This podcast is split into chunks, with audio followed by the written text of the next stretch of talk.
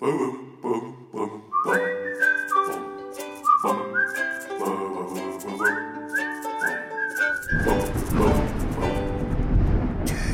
Geistesblitz. Hallo, grüß Gott, moin moin, wie auch immer und herzlich willkommen zur 494. Ausgabe von Dübels Geistesblitz. Für viele Autofahrer ist ein Blick auf die Preistafeln der Tankstellen der Grund für einen plötzlich einsetzenden erhöhten Puls. Und umso mehr freut man sich, wenn es noch Geschäfte gibt, deren Preise nicht so starken Schwankungen unterliegen und die auf Beständigkeit Wert legen, wie die Bäckerei Klitsch, in der ich mich hier gerade befinde.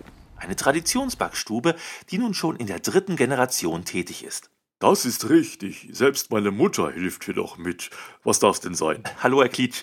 Ja, ähm, ich hätte gerne zwei Mohnbrötchen, zwei Sesam und dann nehme ich noch äh, so ein Buttercroissant. Ja, zwei Mohn, zwei Sesam, ein Buttercroissant.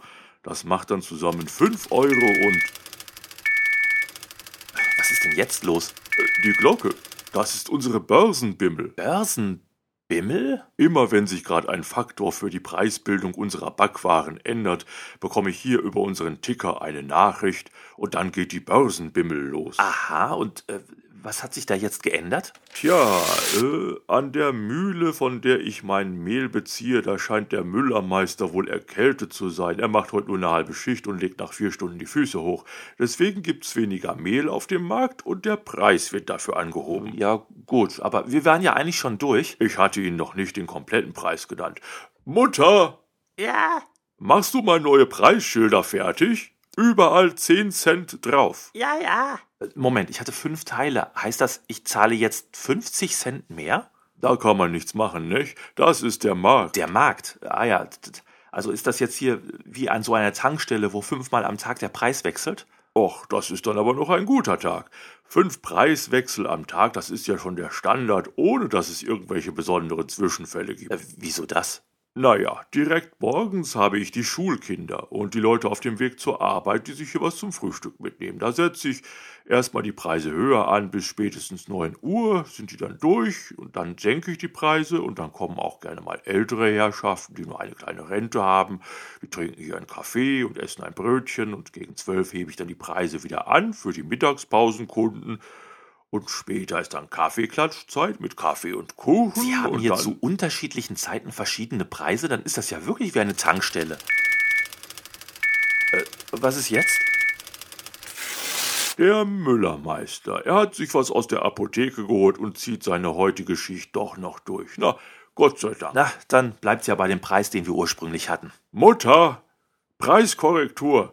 Nicht 10 Cent drauf, sondern nur 5. Ich war gerade erst fertig mit den neuen Preisschildern. Ich kann da nichts für. Beschwer dich beim Müller. Ach, also nur 5 Cent drauf. Aber wieso denn überhaupt 5 Cent drauf? Er arbeitet doch jetzt ganz normal weiter. Ja, aber meine Mutter doch auch. Die hat ja jetzt für diese Falschmeldung gerade eben zweimal neue Preisschilder anfertigen müssen. Das sind Personalkosten, das sind Kosten für die neuen Schilder. Der Filzstift schreibt nicht mehr. So, und das kostet auch. Ja, aber dann hören Sie doch auf, hier ständig neue Schilder zu malen. Wie? Soll ich mir dann jetzt hier draußen so eine große Digitaltafel hinstellen, wo sich die Preise automatisch umstellen?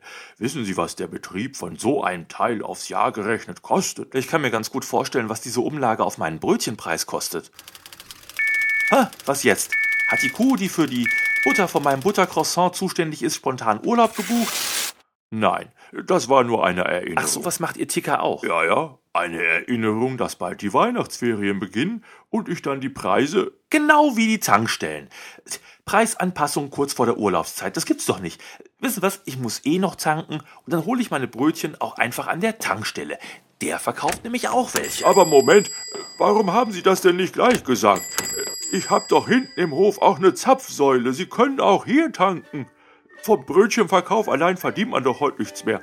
Ich hab auch Kanister mit Motoröl, Scheibenwischwasser, Zigaretten, heiße Würstchen und Rubbellose. So kommen Sie doch zurück. Ja, ja, besorg mir erstmal einen neuen Filzstift. Ach, Mutter,